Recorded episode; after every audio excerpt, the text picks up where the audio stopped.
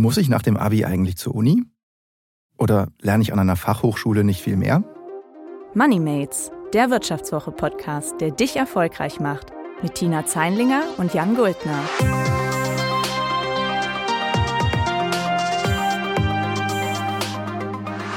Herzlich willkommen zu Moneymates. Mein Name ist Jan Guldner, ich bin Redakteur bei der Wirtschaftswoche und heute bin ich mal nicht mit Tina Zeinlinger im Studio, sondern mit unserem Kollegen Dominik Reintjes. Herzlich willkommen, Dominik. Hi Jan, freut mich, dass ich heute mitmachen darf. Ja, schön, dass du da bist, Dominik. Ähm, dass ausgerechnet du hier bist, das hat einen besonderen Grund. Wir wollen heute nämlich mal über eine der Grundsatzfragen der Bildung sprechen, nämlich darüber, ob es eigentlich besser ist, ob man an einer Universität studiert oder an einer Fachhochschule. Und Dominik, du hast für die aktuelle Wirtschaftswoche einen Artikel recherchiert, äh, wo du mal so geguckt hast, für wen ist es eigentlich sinnvoll, an einer Fachhochschule zu studieren und für wen ist es vielleicht sogar besser, als äh, an der Uni zu sein. Und ich würde sagen, du bist in der Redaktion momentan der Experte dafür. Und erstmal jetzt, bevor wir loslegen mit dem Gespräch, volle Transparenz. Warst du denn selbst an der FH? Hast du selbst da studiert? Tatsächlich nicht. Und ich habe mich ähm, vor dem Artikel auch nochmal an meine Zeit nach dem Abi erinnert. Und da habe ich mich beim Bewerbungsprozess für das Studium nur an Universitäten beworben und quasi die Fachhochschulen so ein bisschen außer Acht gelassen. Tatsächlich weiß ich heute gar nicht, warum ich das eigentlich getan habe. Das hat sich so ein bisschen in der Recherche gezeigt. Und hast du es denn bereut? Im Nachhinein zumindest habe ich es bereut, dass ich mich da mal nicht umgeschaut habe, weil es gibt ja auch Möglichkeiten, einfach mal vor dem Studium dort vorbeizuschauen. Es gibt natürlich normale Schnuppertage und einfach Tage, wo man sich mal ein Bild der Fachhochschule machen kann. Und das hätte ich auf jeden Fall machen sollen, im hm. Nachhinein auf jeden Fall, ja. Verstehe, ja. Also ich muss sagen, ich habe auch nicht an der FH studiert, deshalb ähm, bin ich jetzt ähnlich neugierig und äh, äh, freue mich auch auf einen kleinen Schnupperkurs hier. Ähm, aber fangen wir doch mal mit den Basics an. Was ist denn eigentlich der Unterschied zwischen FH und Uni? Also wenn du magst, können wir es ganz, ganz stark herunterbrechen. Und zwar einmal die das Unis und die FHs in, in die Theorie und die Praxis unterteilen, weil das halten gerade die Fachhochschulen noch immer gerne hoch. Also an den Universitäten, das wirst du wahrscheinlich aus deinem Studium kennen, aus den verschiedenen Vorlesungen, viel Papierkram, viel Büffelei. Da steht ganz klar die Wissenschaft und auch die Lehre im Vordergrund. Mhm. Ähm, genau, du kannst prom promovieren, du kannst habilitieren. Das kannst du eigentlich an, an Fachhochschulen nicht. Mhm. Dafür steht dort natürlich die Praxis ganz stark im Vordergrund. Also da wird die Theorie, die ist da natürlich auch gibt. Du hast trotzdem Vorlesungen, du hast Seminare, aber die wird meistens ergänzt. Für jedes Modul, für fast jedes Modul gibt es dann eine praktische Arbeit, entweder in Laboren auf dem Campus oder du darfst ein Praktikum in der Wirtschaft machen, wo du das, was du in der Vorlesung lernst, auch anwenden kannst. Genau, aber es zeigt sich, das haben wir in der Recherche auch gesehen, dass sich das gerade so ein bisschen wandelt. Also die FHs werden, werden deutlich wissenschaftlicher ähm, und es gibt mittlerweile auch ein paar Bundesländer, wo gerade Gesetze auf den Weg gebracht werden, damit du dort auch promovieren kannst. In Hessen, die sind schon ganz schön weit. Mhm. Also wenn du möchtest, kannst du da an ähm, Fachhochschulen seinen Doktortitel nachholen. Und genau, Dr. Jan Guldner klingt ja auch nicht, nicht verkehrt. Ja, klingt, klingt nicht verkehrt. Ich glaube, das wird aber nicht mehr passieren wahrscheinlich. Aber ist ja ganz interessant, so dieser, ähm, sozusagen dieses äh, ja, Promotionsrecht ist ja auch ein bisschen was, hat was mit Status zu tun. Und FHs, glaube ich, haben immer noch so ein bisschen so ein Ruf oder fühlen sich, glaube ich, auch manchmal so ein bisschen stiefmütterlich behandelt in der deutschen Bildungslandschaft. Gibt auch dann viele Vorurteile, die Prüfungen sind leichter, man kommt leichter rein, heißt es dann. Und ich glaube, ich, das korrigiere mich, wenn ich falsch liege, aber äh, eine Weile war auch immer noch hinter dem Abschluss dann in Klammern FH markiert, so dass man halt immer sagt, ich bin nicht von der Uni, sondern von der FH. Äh, manche, das, das hat man jetzt auch in den letzten Jahren gesehen, ändern sogar ihre Namen, dass es nicht mehr eben FHs sind, sondern die nennen sich dann einfach nur Hochschule. Ich glaube in Köln, die FH hat sich TH genannt, Technische Hochschule. Andere nennen sich dann Hochschule für angewandte Wissenschaften. Also äh, irgendwie ist das so ein kleiner Minderwertigkeitskomplex, oder? Es ist auf jeden Fall so ein bisschen so ein Stempel, den man damit sich umträgt. Das mhm. war auch mein Gefühl in der Recherche. Aber, ähm, und das ist auch ein guter Punkt, ich habe dann mal gedacht, okay, was hätte ich denn lieber auf dem Lebenslauf stehen? Und wenn ich mir aussuchen könnte, ob da steht Studium an einer Fachhochschule oder an einer University of Applied Science oder an einer Hochschule für angewandte Wissenschaften, dann hätte ich lieber Letzteres genommen auf jeden Fall. Also da schwingt schon deutlich mehr mit. Und ehrlicherweise, um fair zu sein, trifft es auch besser besser den Kern dessen, was die Fachhochschulen bieten. Also wirklich, wie ich gerade schon erwähnte, diese Mischung, diese wirkliche Mischung aus Theorie und Praxis, die kommt bei dem Namen Hochschule für angewandte Wissenschaften, steckt ja schon im Titel. Ähm, alle Hochschulen, mit denen ich gesprochen habe, die haben sich auch mit der Thematik beschäftigt, haben ihren Namen geändert. Oder es gibt zum Beispiel die FH Aachen, die mhm. heißt nur noch als Festbegriff FH Aachen und schreibt das gar nicht mehr aus. Also es ist nicht die Fachhochschule Aachen, die heißen nur noch FH. Und ah. Genau, das ist also schon eine spannende Entwicklung auf jeden Fall. Ja, irgendwie ist dann der, der Name dann manchmal irgendwie dann doch für die so ein, so ein Identifikationspunkt. Genau. Ne? Wie ist es denn jetzt ähm, bei deiner Recherche? Hast du da gemerkt, ist es wirklich leichter reinzukommen? Sind die Kurse wirklich leichter? Konntest du das so ein bisschen beurteilen? Also ist an diesen Vorurteilen was dran? Das kommt so ein bisschen drauf an. Ich könnte, kann dir vielleicht zwei Beispiele geben. Die mhm. FH Aachen habe ich gerade schon angesprochen. Da habe ich ähm, mit der Fakultät äh, Maschinenbau gesprochen. Mhm. Ähm, und da, die haben tatsächlich keinen NC, also du musst keinen Notenschnitt mitbringen, um da mitmachen zu dürfen. Ähm, da kann man natürlich sagen, gut, das ist vielleicht leichter als an einer Top-Uni dann genommen zu werden. Es gibt aber auch das genaue Gegenteil. Es gibt Hochschulen, gerade wenn es solche Business Schools sind, wo du vor allem BWL oder Wirtschaftswissenschaften studieren kannst, da ist es durchaus üblich, dass du Auswahlgespräche machen musst. Also quasi, wo du wirklich einmal ein persönliches Gespräch absolvieren musst und sagst, was sind deine Erfahrungen, warum bist du für die Uni geeignet und du musst da auch Sprachtests machen, gerade wenn es dann irgendwie zu einem internationalen Studium kommt. Das ist schon dann doch nochmal deutlich anspruchsvoller, als zum Beispiel, wie es bei mir war, dass ich einfach eine Mail abgeschickt habe mit allen meinen Unterlagen als Anhang und dann wird man genommen, wenn man den NC hat an der Uni. Das ist dann nochmal was anderes, genau. Ja, so war es bei mir auch. Also sehr, eigentlich sehr unpersönlich an der Uni. Ähm, wenn wir gerade schon über die äh, Unis und FHs sprechen, ähm, wir haben im aktuellen Heft, hast du ja einen Artikel dazu auch geschrieben, vor allem über Fachhochschulen. Dazu ist aber auch unser jährliches Hochschulranking ähm, mit erschienen, was man da quasi nebendran stehen sieht. Ähm, dafür befragt das Beratungsunternehmen Universum 500 Personalverantwortliche in Unternehmen und die fragen, von welchen Hochschulen sie am liebsten Absolventen einstellen. Da gibt es eine Rangliste für jedes Fach, aufgeteilt nach Unis und FHs. Und äh, den Artikel von Dominik und das Ranking daneben, das verlinken wir euch natürlich in den Show Notes. Aber äh, lass mal kurz über das Ranking überhaupt sprechen. Dominik, welche Unis haben dich denn da besonders überzeugt und welche FHs und vielleicht auch, hat dich da irgendwas besonders überrascht, irgendein Trend? Auf jeden Fall. Und das Uni-Ranking hat bei uns ja schon, das weißt du, so eine gewisse Tradition in der Redaktion. Und ähm, es ist besonders spannend, dass es diese Wirtschaftsperspektive hat. Also die Unternehmen sagen eigentlich, von welchen Hochschulen sie gerne rekrutieren. Und da kann man natürlich erstmal auf die ersten Plätze gucken und auf diese Top-Unis schielen, bei denen man dann im Nachhinein denkt, okay, hätte ich da auch mal lieber studiert. Ähm, bei den FHs stechen da vor allem Standorte wie Reutlingen heraus, Aachen oder auch München und die HTW in Berlin ist da sehr weit vorne. Mhm. Bei den Unis, da sind es tatsächlich diese schillernden Top-Unis, die wir hier in Deutschland kennen. Das ist die TU München vor allem. Die holt gleich in drei Disziplinen den Spitzenplatz. Und weil du nach diesem Trend fragtest, da haben wir wirklich einen spannenden ausgemacht. Eigentlich ist München immer so eine sehr starke Stadt, was Hochschulen angeht. Die TU ist da natürlich das super Beispiel. Aber auch Berlin holt jetzt gerade sehr stark auf, also sowohl die Technische Uni in Berlin, die Humboldt-Uni und die HTW und dann gibt es noch die HWR, also sehr viele schöne Abkürzungen. Die machen gerade echt Boden gut und in der Recherche zeigt sich so ein bisschen, dass es natürlich was mit dem, mit dem Lifestyle zu tun hat, den man oben in Berlin genießt, sowohl was Start-up-Szene als auch vielleicht Club-Szene angeht. Das würde wohl sehr anziehend wirken auf Studenten, haben wir von da erfahren, genau. Ja, das können wir wahrscheinlich auch so ein bisschen bestätigen, dass Fall. das durchaus anziehend wirken kann. Ähm, vielleicht mal jetzt äh, die FHs genauer angeschaut. Äh, du hast ja tatsächlich auch ähm, vor Ort recherchiert mal wieder, also nach langer Corona-Abstinenz äh, von Dienstreisen mal wieder unterwegs gewesen im schönen Reutlingen. Tatsächlich, wie war es denn dort? Ja, leider war das als erste Dienstreise dann eine ziemlich verregnete Dienstreise. Ich kam da irgendwie um 10 Uhr morgens an der Hochschule, an dem Campus an und es goss einfach in Strömen. Ähm, und es sah tatsächlich jetzt nicht auf den ersten Blick nach Elite-Uni aus. Es gab da jetzt nicht vielleicht die jahrhundertealten Riesenbauten, die sich vielleicht durch die Jahre gemacht haben und da echt noch für Bildung und, und Lehre stehen, sondern es sind eher diese 60er, 70er Jahre Gebäude, die kenne ich von meinem Studium in Dortmund auch sehr gut. Mhm. Das sieht genauso aus, so ein paar Betonblöcke. Aber es war dann vor allem sehr interessant, wenn es dann an die inneren Werte der der, Uni ging. Also wir waren zum Beispiel in einer Lernfabrik, wo die Studierenden selber Produkte fertigen und entwickeln und das nicht irgendwie mit ganz alten Maschinen oder per Hand, sondern es standen Industrieroboter darum. Du konntest mit Datenbrillen das Lager ordnen und so weiter. Es war schon ziemlich viel Zukunftsmusik auf diesem kleinen Campus und das hat mich dann wirklich überzeugt und echt begeistert. Cool, ja, klingt ja echt richtig äh, ja, neu. Also wenn ich an die Gebäude der Uni Köln denke. Die mhm. sind vielleicht ein bisschen historischer, aber eigentlich jetzt nicht wirklich Hightech. Äh, von daher ganz, ganz cool.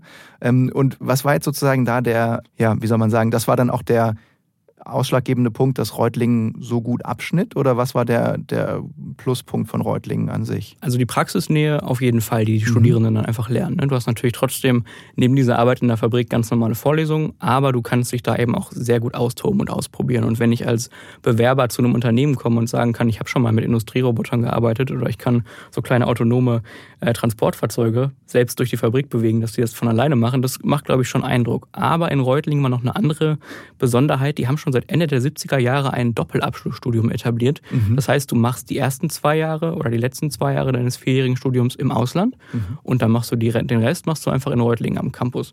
Das haben die schon deutlich früher etabliert, als es zum Beispiel das Erasmus-Programm gibt, was du ja wahrscheinlich auch kennen dürftest. Mhm. Und das hatte ich so nicht auf dem Schirm. Und das ist, glaube ich, auch so ein Punkt, der an diesen FHs dann doch noch besonders ist, dass, es, dass die teilweise sehr weit sind, aber dass es einfach nicht bekannt ist, dass es das gibt. Und da habe ich auch mit Studierenden gesprochen, die zum Beispiel die ersten zwei Jahre ihres Studiums in Madrid waren oder in Dublin und dann zwei Jahre später in der Provinz in Reutlingen studiert haben. Das war, glaube ich, auch eine coole Mischung und kommt natürlich bei Personalern auch super an, wenn du sagen kannst, ich war jetzt nicht nur ein Semester im Ausland, sondern habe einfach die Hälfte meines Studiums im Ausland verbracht. Das ist echt gut. Absolut, klar. Ist halt dann vielleicht auch ein bisschen Kulturschock, so Madrid wieder nach Reutlingen. Auf jeden Fall. Wetter ja. vielleicht auch. Wetter und auch was, äh, was das äh, abendliche Leben angeht, wurde mir erzählt. Also ich bin dann mal durch Reutlingen selber gelaufen. Da gibt es schöne Restaurants und mhm. Lokale und kleine Lädchen.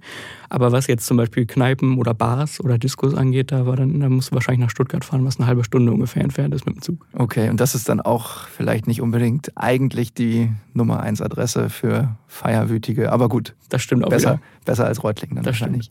Ähm, ja, aber ich meine, das sind ja schon mal eigentlich total viele interessante Vorteile, ähm, die du jetzt so von, von Reutlingen erzählst. Also das gilt ja vielleicht auch, die Praxisnähe gilt ja sicherlich auch für andere FHs.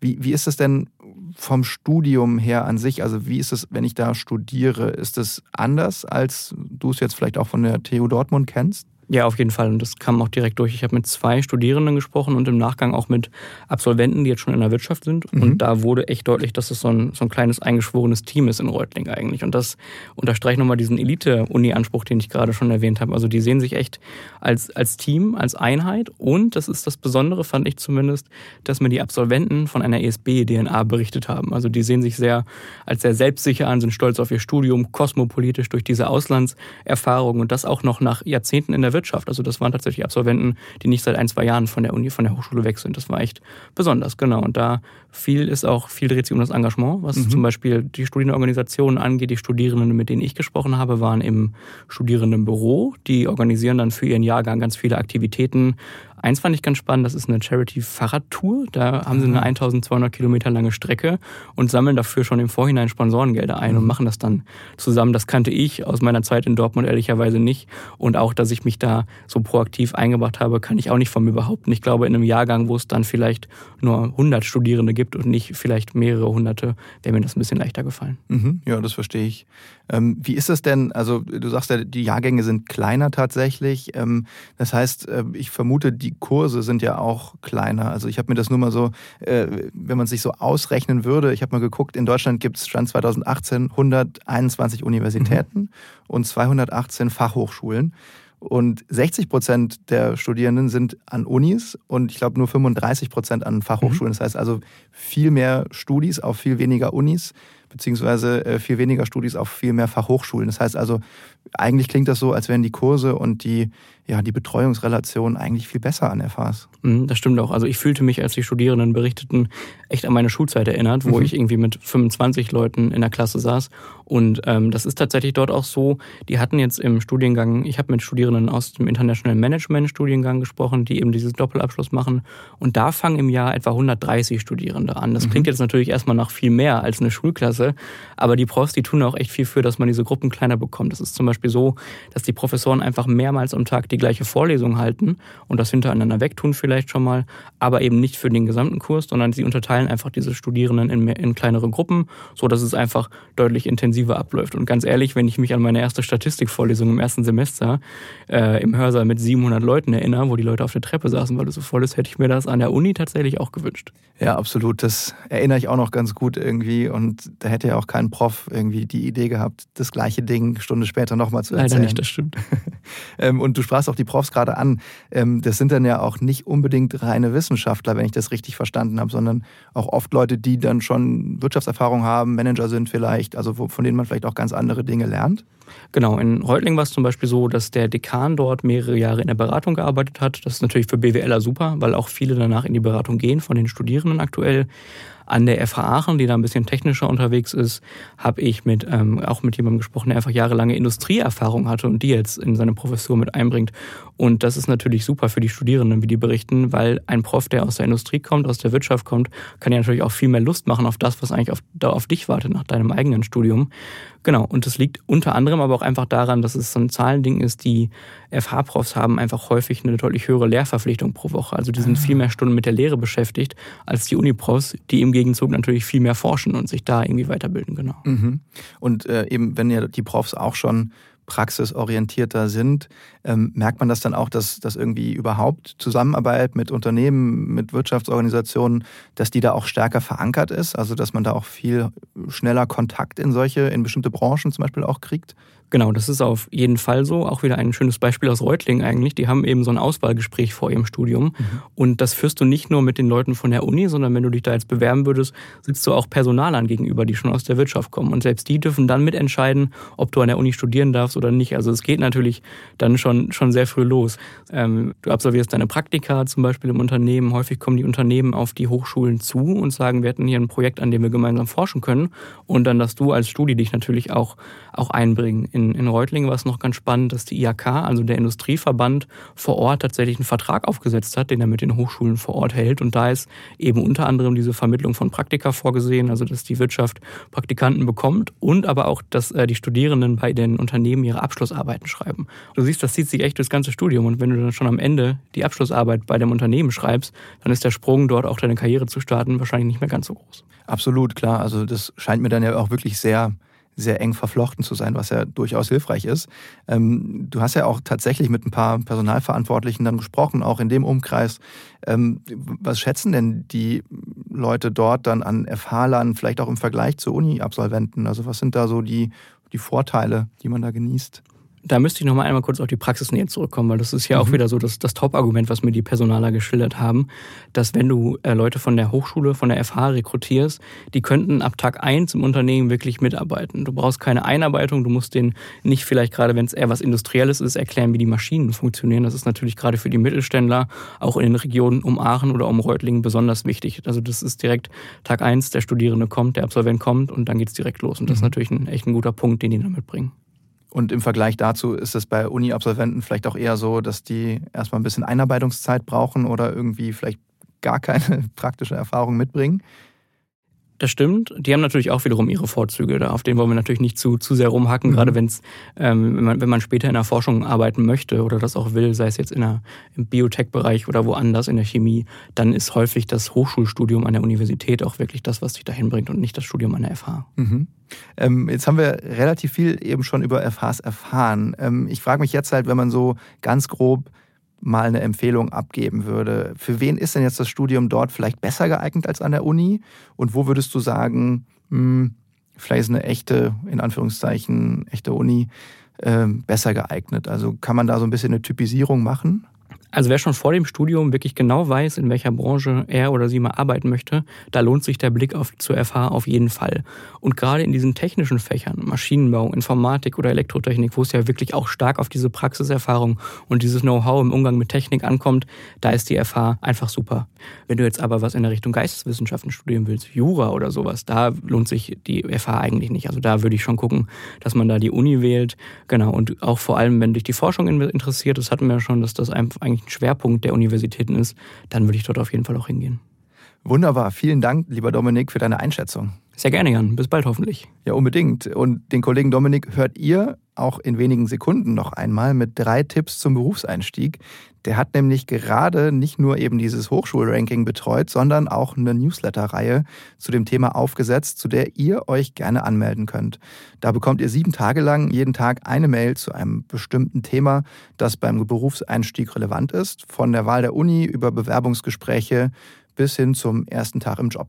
Die Anmeldung verlinken wir euch in den Show Notes. Und ich bedanke mich an dieser Stelle schon mal bei euch fürs Zuhören und sage Tschüss, bis zum nächsten Mal. Und jetzt hört ihr Dominik. Wenn ihr jetzt nach eurem Studium nicht das Glück habt, dass ihr schon bei Unternehmen arbeitet, in denen ihr Praktika absolviert habt oder dass ihr dahin vermittelt wurdet, wie das auf FHs übrigens teilweise auch üblich ist, dann müsst ihr euch mal wieder an die gute alte Bewerbung machen. Und wahrscheinlich habt ihr wie ich schon in der Schule, in der Uni, im privaten Umfeld immer mal wieder gehört, was in die Bewerbung eigentlich reingehört und was nicht. Ihr habt schon erfahren, wo ihr euch bewerben solltet. Ist es jetzt der Brief per Post? Ist es die E-Mail? Sind es einfach Karriereportale? Wir haben in dem Newsletter eine Folge gemacht, die sich nur rund um die Bewerbung dreht und vor allem darum, wie man die Bewerbung eigentlich an die Unternehmer bringt und an die Personaler, die dort wirklich was zu entscheiden haben. Ein spannender Punkt dabei ist LinkedIn, dieses Karrierenetzwerk, von dem ihr bestimmt schon mal gehört habt. Tipp Nummer eins ist erstmal gratis, da würde ich mich auf jeden Fall anmelden vor dem Berufseinstieg, das bringt super viel.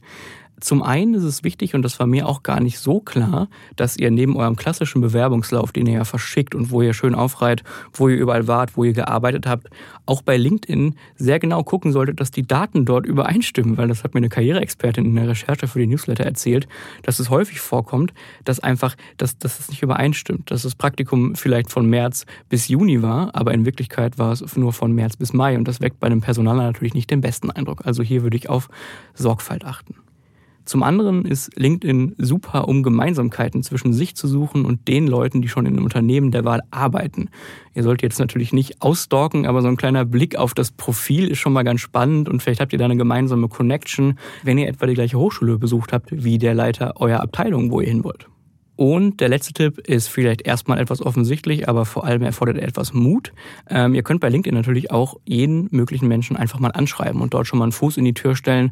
Und gerade wenn ihr euch für eine ganz bestimmte Abteilung interessiert, dann gibt es natürlich Abteilungsleiter, die hoffentlich auch auf LinkedIn vertreten sind, den könnt ihr euch natürlich schon mal anbieten und sagen, ihr habt die und die Erfahrung gemacht und ihr könnt dem Unternehmen dort und dort helfen. Natürlich solltet ihr euch nicht anbiedern, nicht übertreiben, gerade wenn ihr gerade erst von der Uni kommt. Wenn ihr aber zum Beispiel Informatik studiert habt und ihr merkt, okay, der Mittelständler zum Beispiel, bei dem ich arbeiten möchte, der hat eine sehr rückständige und olle Webseite, dann kann man das natürlich mal sagen und äh, seine Expertise kundtun und da schon mal Unterstützung anbieten. Das kommt gut an. Das war MoneyMates, der Wirtschaftswoche-Podcast, der dich erfolgreich macht mit Tina Zeinlinger und Jan Guldner. Produziert von Anna Hönscheid.